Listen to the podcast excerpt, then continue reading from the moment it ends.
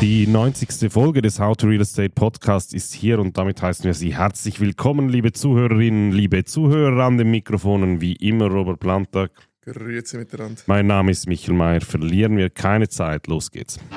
How to Real Estate, der Immobilienpodcast mit Robert Plantag und Michael Mayer.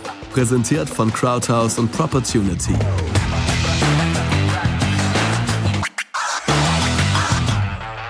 Wir rasen mit großen Schritten der 100. Folge zu, was für einen Podcast eine wichtige Marke ist. Es gibt Millionen von Podcasts da draußen, aber die 100-Folgen-Marke reichen nur die allerwenigsten. Es sind weniger als 5 Prozent. Also an dieser Stelle auch an dich ein herzliches Dankeschön, dass du durchgehalten und durchgezogen hast. Ähm, bevor wir die, 100 Folge, die 100. Folge machen, machen wir heute mal zuerst die 90. und die beginnt wie immer mit folgender Rubrik.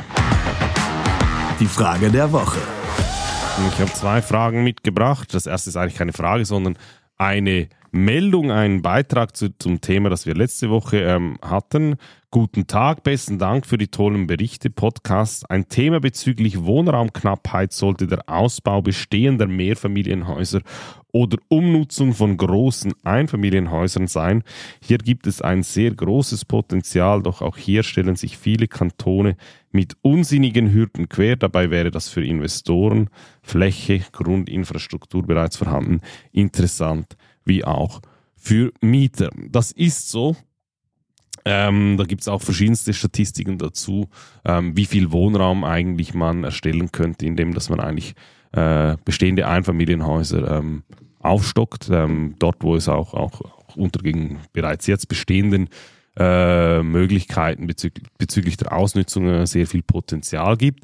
Ähm, klar gibt es da auch behördliche Hürden, aber ich glaube, der Hauptpunkt hier ist, wieso dass das oftmals nicht geht, ist halt einfach, ähm, dass man da mit der Nachbarschaft Probleme bekommt. Ich glaube, wir haben da verschiedenste Beispiele auch schon ins Feld geführt, dass wenn man einfach solche Projekte ähm, lanciert, dass es da ähm, äh, Dutzende zahlreiche Möglichkeiten gibt, diese Projekte zumindest mal zu verzögern, ähm, im, im schlimmsten Fall sogar ganz zu verhindern. Jetzt muss man meines Erachtens schon ein bisschen vorsichtig sein, wenn man sagt, okay, man muss einfach diese Einspracherechte, sind ja schlussendlich Rechte, ähm, ähm, äh, einschränken. Ähm, äh, aber man muss sich schon die Frage stellen, ähm, was ist was ist eigentlich die Konsequenz davon, beziehungsweise man könnte ein Risiko auf die andere Seite stellen, also man sagt, okay, wenn man eine Einsprache ähm, äh, erstellt und wenn dies dann schlussendlich abgewiesen wird, dann muss das eigentlich für den, der die äh, Einsprache äh, eingereicht hat, auch Konsequenzen haben, vielleicht finanzieller Natur,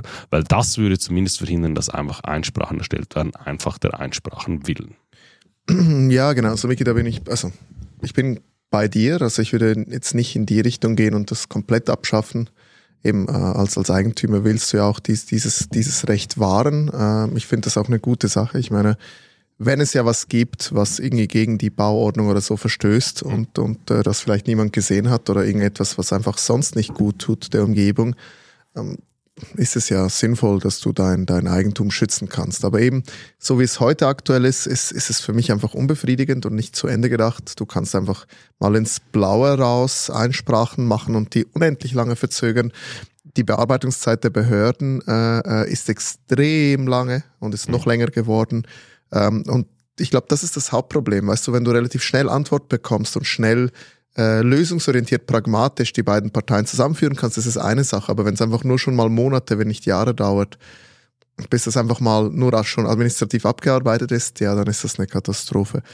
Ähm, das zweite Thema ist, ich bin jetzt nicht der größte Fan von äh, Einfamilienhäuser aufstocken, weil du musst dir halt vorstellen, es, es kommt ein bisschen drauf an. Weißt du, wenn ein Einfamilienhaus in einem Quartier steht, was jetzt eh schon umgeben ist von Mehrfamilienhäusern, okay, dann macht es Sinn, sich das zu überlegen. Aber weißt du, wenn du in einem typischen Einfamilienhausquartier bist, und es gibt ja auch noch das Bedürfnis, in Einfamilienhäusern zu wohnen, würde ich jetzt auch nicht per se dafür tendieren zu sagen, okay, reiß das eine Einfamilienhaus ab und stell dann ein Mehrfamilienhaus hin.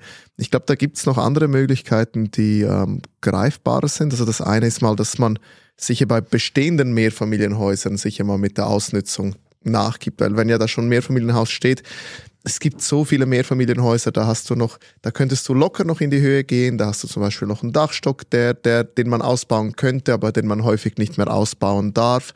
Also nur schon diese, diese, dieses schlafende Potenzial, was da rumliegt, ähm, da, da gibt es enorm viel. Eben wie ich habe das mal in einer, in einer der, ich weiß nicht, ist auch schon eine Zeit her, Folgen erwähnt. Teilweise nehmen wir alte Liegenschaften und, und, und, und bauen diese um und dann nimmst du ein Objekt aus den 60er, 70er Jahren und du realisierst eigentlich in, der, in deiner äh, Sorgfaltsprüfung, das Objekt ist eigentlich übernutzt. Mhm.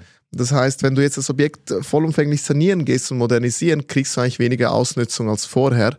Und ich meine, das ist ja ein Witz. Also wenn du überlegst, dass ein Haus aus den 70ern mehr Ausnutzung gekriegt hat, als du jetzt heute kriegst, wo wir von akutem Wohnungsmangel reden, dann finde ich, sind das eher Orte, wo man einfacher äh, äh, an der Schraube drehen könnte, um, um Wohnraum äh, zu schaffen. Und zu guter Letzt ähm, Thema Gewerbe. Wir haben teilweise wahnsinnige Vorgaben, wo wie viel Gewerbe ja. wo stehen muss. Und das steht dann teilweise jahrelang ja, oder für immer leer und du darfst das nicht, und auch Nebenräume und so, du darfst das nicht zum Wohnraum umnutzen. Und das ist dann für mich einfach irgendwo, weißt du, sinnbefreit. Hm. Ja, da gibt es zahlreiche Beispiele. Ähm, kommen wir zur nächsten Frage, gestellt von einem sehr treuen Zuhörer dieses Podcasts. Wir hatten früher viele Jahre den Libor mit einem Rollover. Heute ist es Saron, aber von Rollover spricht niemand mehr. Habe ich es richtig in Erinnerung, dass der Rollover der automatische Wechsel aus Libor in flexible Hypotheken war?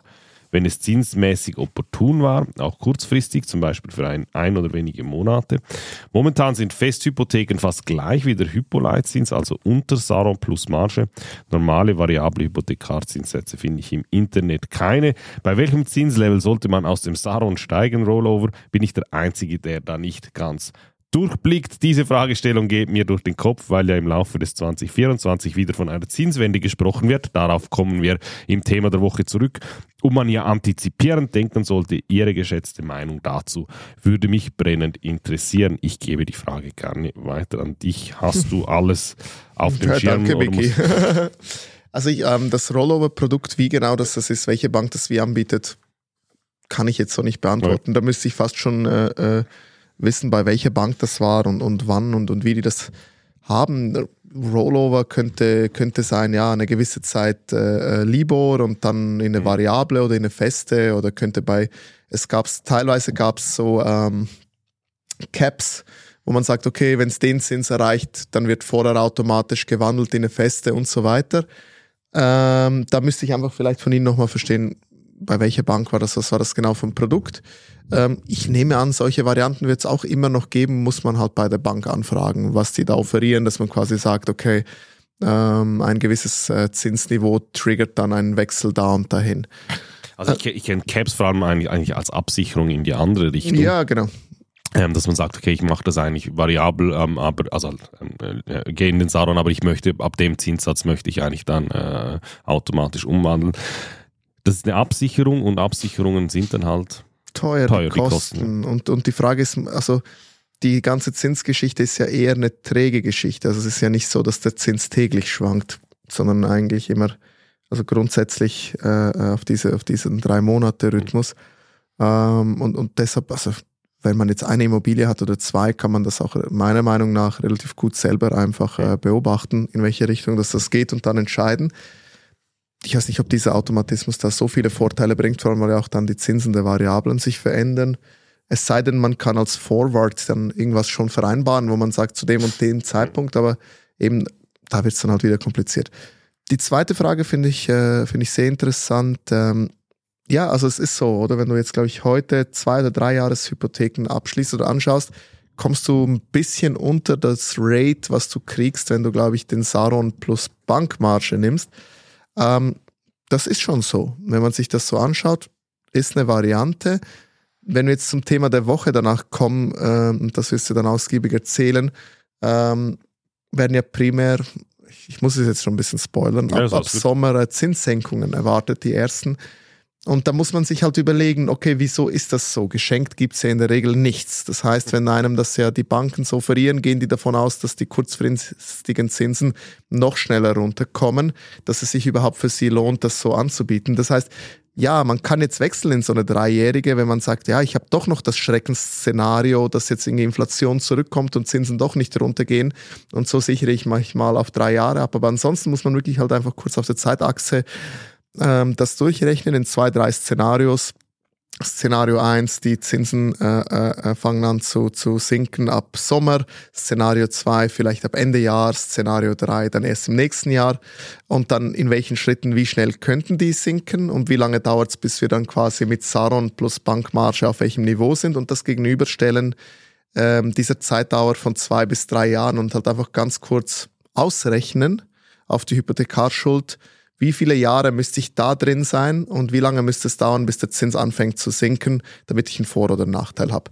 Mein Vorschlag, ich bin da eher pragmatisch, ich würde jetzt nicht wechseln, ich würde mir die Flexibilität jetzt beibehalten. Ich rechne davon äh, damit, dass die Zinsen eher früher als später zurückkommen und dann ähm, je nachdem, je nach Asset, je nach Risikoappetit vielleicht sogar im Saron zu verbleiben oder wenn es dann wirklich sehr opportun wird, wenn dann die Zinsen wirklich wieder noch tiefer unten sind, vielleicht, und wenn man das Asset sehr lange halten möchte, halt vielleicht wieder relativ zügig mal in eine fünf- bis zehnjährige Feste reinwechseln, wenn man diese wieder zu sehr tiefen Konditionen bekommt. Ich sage am Schluss ganz plakativ generell immer ein Quäntchen Vorsicht walten lassen, wenn Banken damit beginnen, sehr aktiv Festhypotheken ja, ja, klar. Ähm, anzupreisen. Klar. Gut, ich hoffe, wir konnten wenigstens einen Teil der Frage beantworten. Ähm, den Rest äh, bitte gerne nachreichen und wir können uns da noch, mich, noch mal äh, vertieft befassen. Und damit kommen wir zum News Update.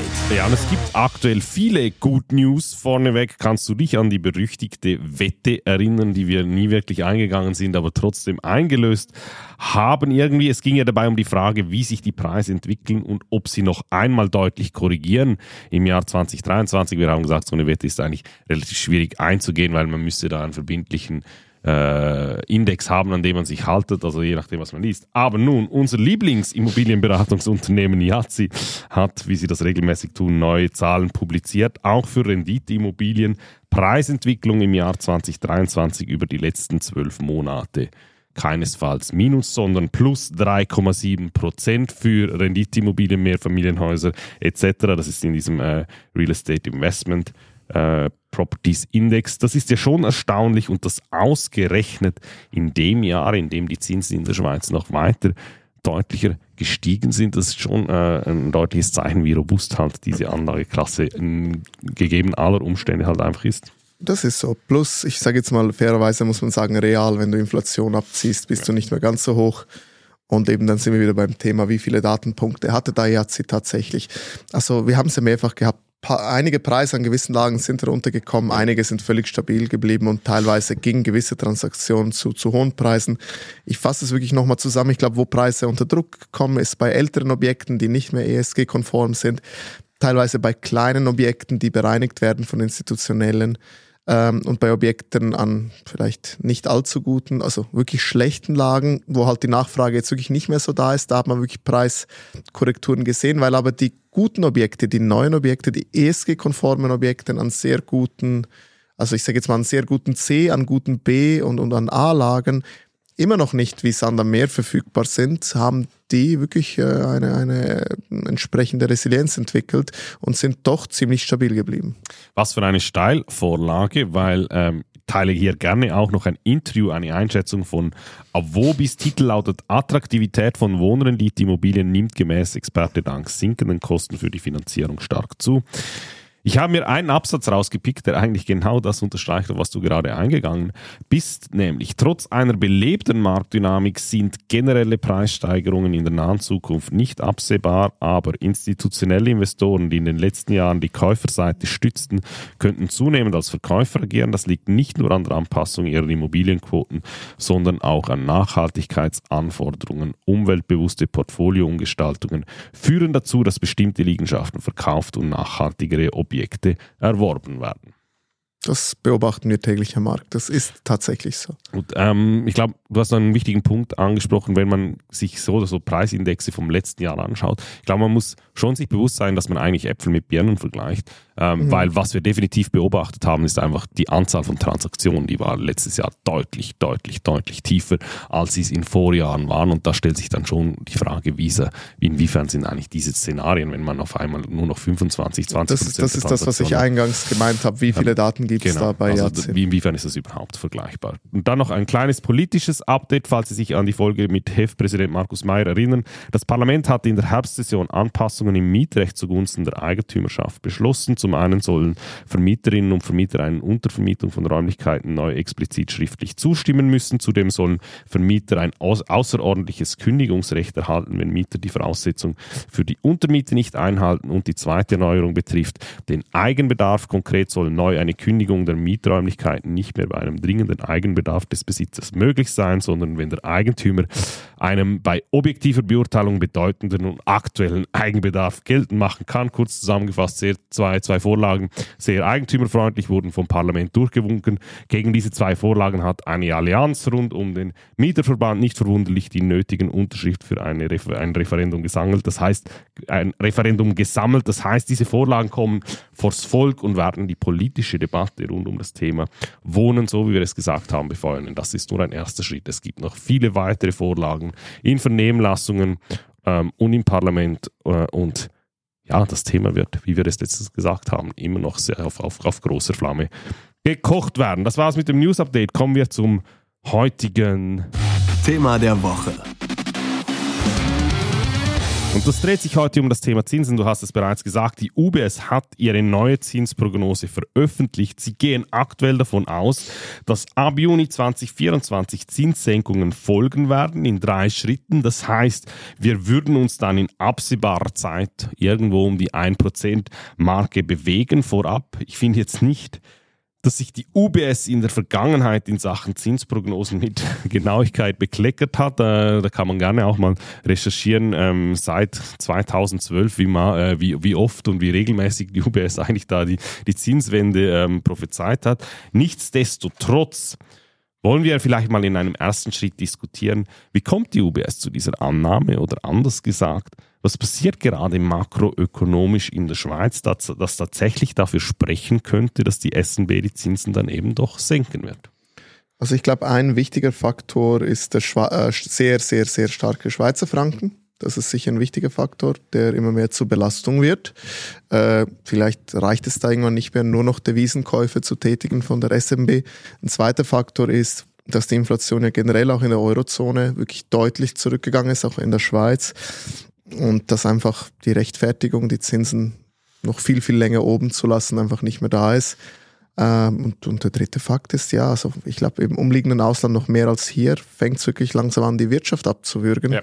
Das heißt, wenn halt äh, die Eurozone und, und die, die, die Amis äh, Zinsen anfangen zu reduzieren, ja, dann passiert das Gleiche wie als die Zinsen äh, angestiegen sind, dann zieht die SMB irgendwann, muss ja mitziehen. Ja, genau. Also der, genau das, oder der, der Spielraum, der jetzt momentan noch relativ groß ist, sondern ein Gap Ja, genau. zwischen 1,75% bis 5%. Der Gap wird deutlich tiefer. Yep. Ähm, das wird ähm, äh, auch dafür sorgen, ähm, das wird sich auch auf, auf die Frankenstärke noch einmal auswirken.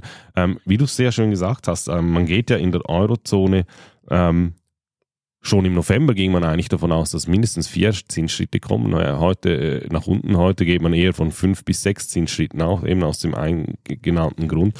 Der Druck wird so groß werden, für Entlastung auf der Wirtschaft zu sorgen. Die Wirtschaftsprognosen in der Schweiz sind zwar robuster, aber auch hier, also grundsätzlich auch hier, ähm, werden Unternehmen das zu spüren bekommen. Ich habe heute Morgen auch gerade gelesen, ähm, Beschäftigungszahlen in der Schweiz sind seit zum ersten Mal seit, äh, seit langem also die neu ausgeschriebenen Stellen, rückläufig. Auch das, by the way, äh, hinsichtlich Inflation ein wichtiges Zeichen, weil das Ja. äh, zeigt nicht nur, dass nur die Inflation zurückkommt, sondern eben auch diese Lohnpreisspirale ähm, sich eingedämmt hat. Die Inflation, man geht davon aus, wird sich beruhigen, wird sich in, in dieses Zielband senken.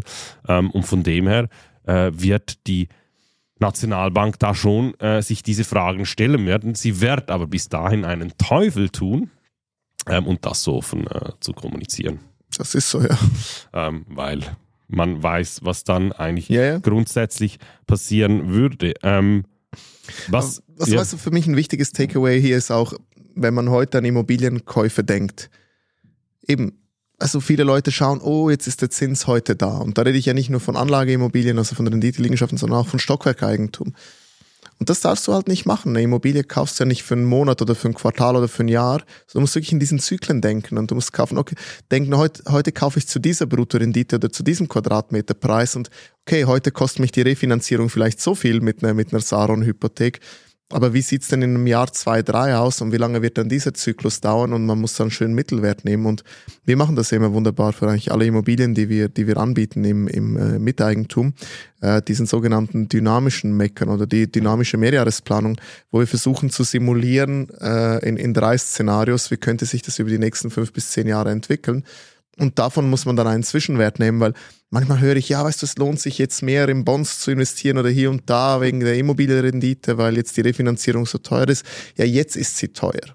Aber wenn man sich jetzt diese Studie anschaut, dann ist es in sechs Monaten ja. und in neun Monaten schon wieder eine ganz andere Ausgangslage. Verhältnismäßig teuer, ja, genau das. Also ist eigentlich schon ähm, Wahnsinn, das ist nämlich nochmal ein entscheidender Faktor. Wir haben ja gesagt, es ist eine spezielle Ausgangslage. Wir haben gesagt, die Ausgangslage für Renditeimmobilien ist eigentlich auf sehr vielen Faktoren sehr, sehr rosig, ähm, wenn man sich anschaut. Ja. Ähm, Bautätigkeit knapp, extreme Verknappung, ähm, äh, die Mietpreise sind, werden steigen. Wir haben Wohnungsknappheit. Es schaut nicht so aus, als dass, dass wir das mit dem Angebot Schritt halten können. Das ist ähm, aus sozialer Perspektive sehr bedauerlich, ähm, aber aus reiner Investitionsperspektive ist das einfach die Voraussetzung und es schaut nicht so aus, dass man das in den nächsten zehn Jahren in der Schweiz in den Griff bekommt. Wir reden von der 10 Millionen Schweiz innerhalb von zehn Jahren. Jetzt kommt zusätzlich noch dazu, ähm, das Angebot ist ja durchaus nichtsdestotrotz auch wahrscheinlich größer, als es auch schon war, weil, ähm, weil gewisse Player halt dann eher von der äh, Käufer auf die Verkäuferseite Correct. wechseln, institutionelle. Also da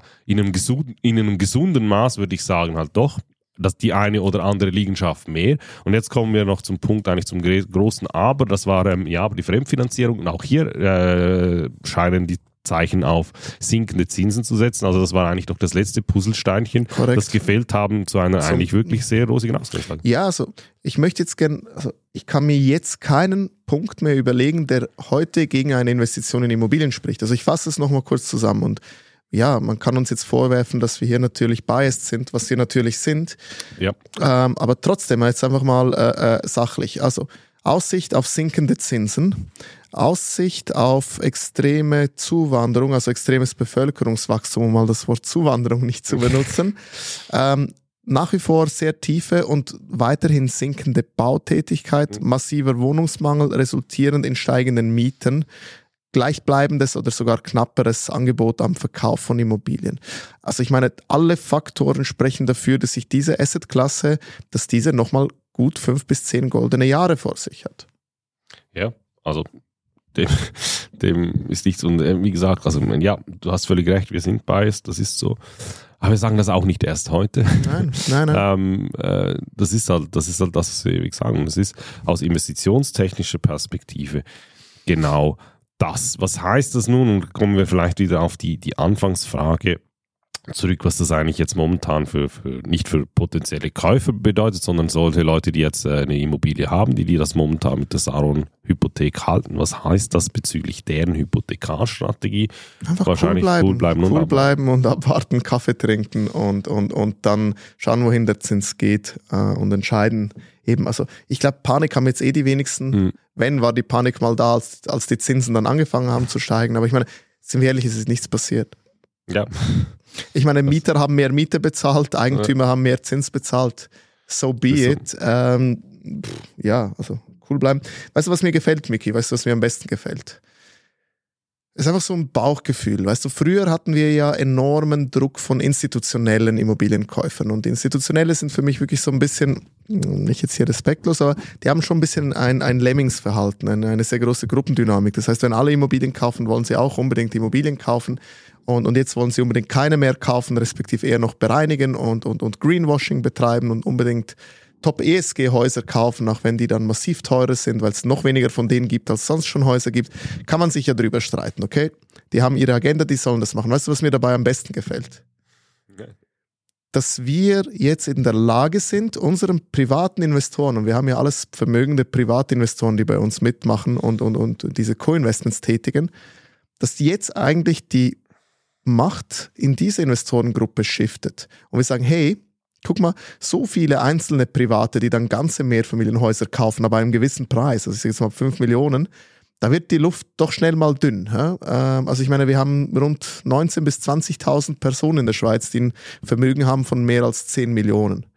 Ähm, äh, demgegenüber haben wir rund 450 oder 500.000 äh, Leute, die, glaube ich, mehr als eine Million haben, also von einer. Million bis 10 Millionen. Und ich sage jetzt mal Power to the People. Also ähm, wir mit dieser Gruppe von diesen 400.000, 500.000 äh, Leuten, das ist jetzt unsere Zeit, diese Immobilien einzukaufen, weil einfach der Druck von den Institutionellen nicht da ist. Das heißt, wir können jetzt super Deals raushandeln, super Immobilien einkaufen und einfach wirklich die nächsten Jahre nochmal fantastische Renditen einfahren. Das ist so einfach, das ist so ein bisschen mein Bauchgefühl, ja. wo, wo ich jetzt das Gefühl habe, wir sind jetzt wirklich zum richtigen Zeitpunkt am richtigen Ort. Wir hatten ja schon äh, neun sehr gute Jahre in der Vergangenheit, aber ich habe jetzt wirklich nochmal das Gefühl, so jetzt kommen nochmal richtig gute Jahre auf uns und unsere Kunden zu.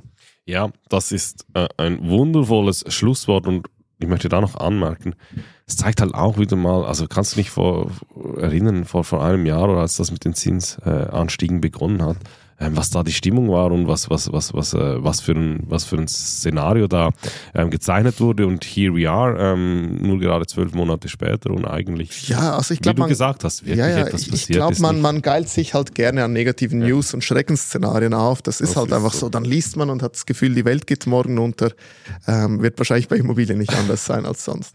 Ich bedanke mich fürs Zuhören. Der Hinweis, ähm, Sie haben alle Newsartikel, äh, über die wir heute gesprochen haben, heute waren das einige, verlinkt verlinkt in den Show Notes. Sie können weiterhin Ihre Fragen stellen. Falls Ihnen gefällt, was wir tun, lassen Sie doch äh, eine gute Bewertung da. Und ansonsten freue ich mich, wenn Sie auch das nächste Mal wieder einschalten. Bis dann, auf Wiedersehen.